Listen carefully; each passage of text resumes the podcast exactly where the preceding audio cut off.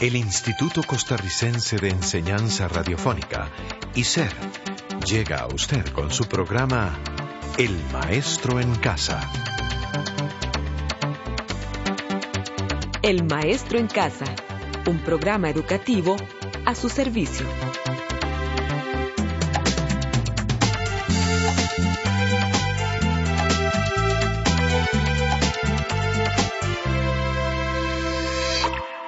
Hola, ¿cómo está?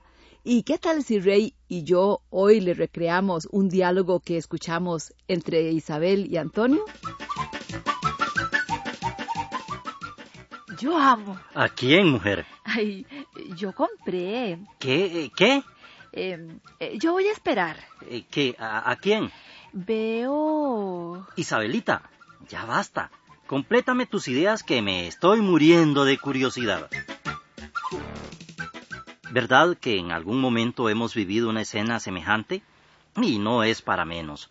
Lo que ha sucedido en el anterior diálogo es que las ideas quedaron incompletas, truncas o a mitad de camino. De hecho, necesitan completarse o complementarse para que la intención del hablante o su mensaje sea captado en su totalidad. En efecto, a esas expresiones les falta complemento. Sin embargo, antes de profundizar en el tema de los complementos, que son parte del predicado de la oración, recordemos que toda oración está formada por sujeto y predicado. Sí, y el sujeto es la persona o cosa de quien se dice algo. El predicado es lo que se dice del sujeto y hay dos tipos, nominal y verbal. Ahora sí, vamos a los complementos. Para empezar, digamos que hay tres tipos de complementos. El primero, el complemento directo, cuando la acción recae directamente en algo o en alguien. Ejemplo, quiero pan casero. Pan casero es el complemento directo. Y, para ayudarnos, conozcamos algunas características del complemento directo. Por ejemplo, el complemento directo responde a la pregunta ¿qué? más el verbo. Nosotros, por ejemplo, leemos un libro. ¿Qué leemos? Ah, un libro. Muy bien, otra característica es que el complemento directo no admite preposiciones, excepto la A, cuando se refiere a personas o cosas personificadas. Ejemplo, admiro a Manuel. Detengámonos un momento para pensar. ¿Puede un pronombre ser complemento directo? Y la respuesta es sí. Escuche los ejemplos siguientes. Me reí mucho. Me es complemento directo. O te llamaron. Te es complemento directo. Ahora repasemos el segundo complemento. Oigamos, compré un sombrero a mi padre. Estudio para ser mejor persona. Si analizamos las anteriores oraciones, notamos que el complemento indirecto responde a las preguntas ¿para quién? ¿Para qué? El complemento indirecto entonces se caracteriza porque se introduce con las preposiciones a y para. Ejemplo, Eduardo le dio un beso a María. ¿Un beso? Claro, este es el complemento directo.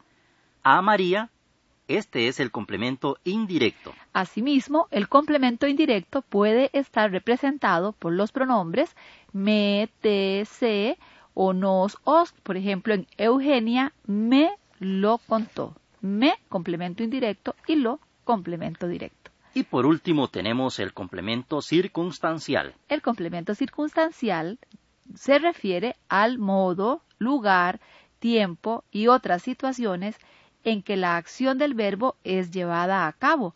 De ahí que se den varios tipos. Por ejemplo, de tiempo. Y aquí la pregunta importante es ¿cuándo?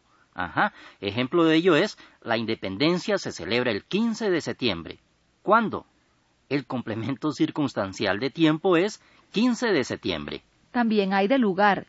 Responde a la pregunta ¿dónde? Ellos viajarán a Chile y Argentina. ¿Dónde? A Chile y Argentina. Por su parte, el complemento circunstancial de cantidad responde a la pregunta ¿cuánto? Un ejemplo de ello es Manuel pesa 50 kilos. ¿Cuánto pesa? 50 kilos, el complemento circunstancial de cantidad. Muy bien, también hay de modo que responde a cómo.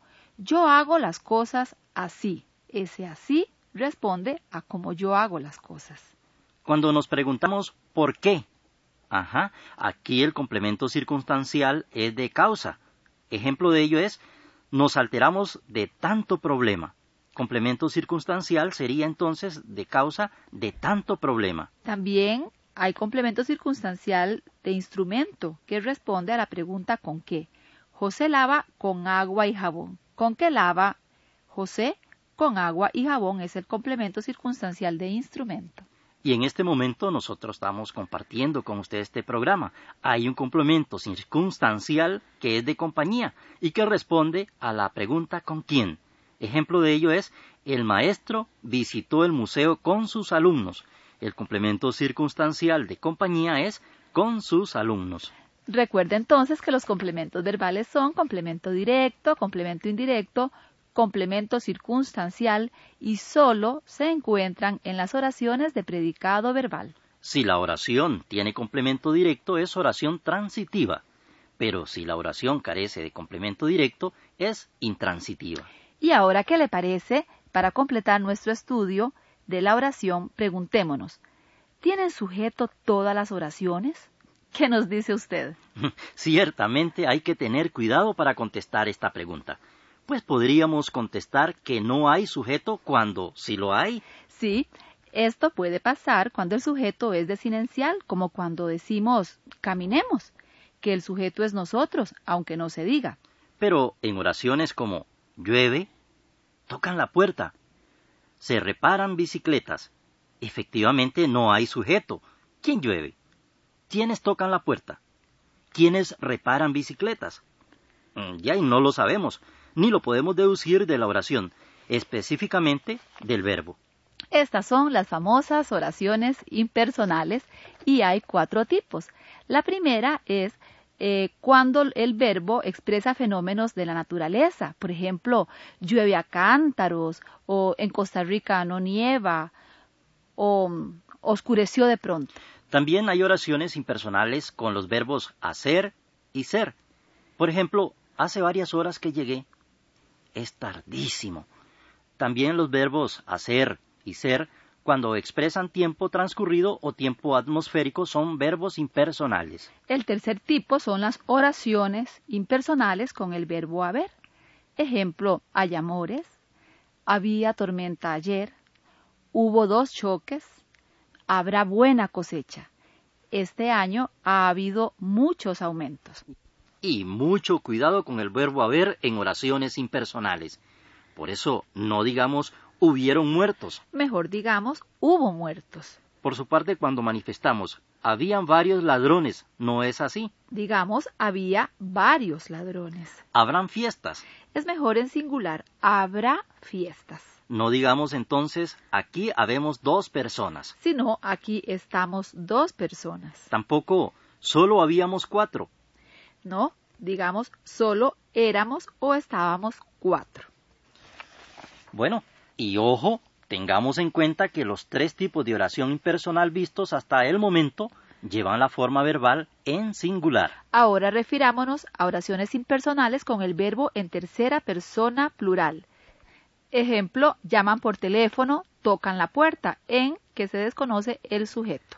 Te mandaron saludos, me contaron de tu graduación. Aquí el sujeto es conocido, pero no se desea mencionarlo. Recuerde, son oraciones impersonales aquellas que carecen de sujeto o cuyo sujeto no interesa determinar o simplemente es desconocido. Esperamos que este repasito acerca de los complementos verbales y las oraciones impersonales hayan aclarado o dejado firmes conceptos tan útiles y de tanto uso diario para nuestra expresión oral y escrita. Lo invitamos a un nuevo encuentro la próxima semana de Lenguaje Ujarras.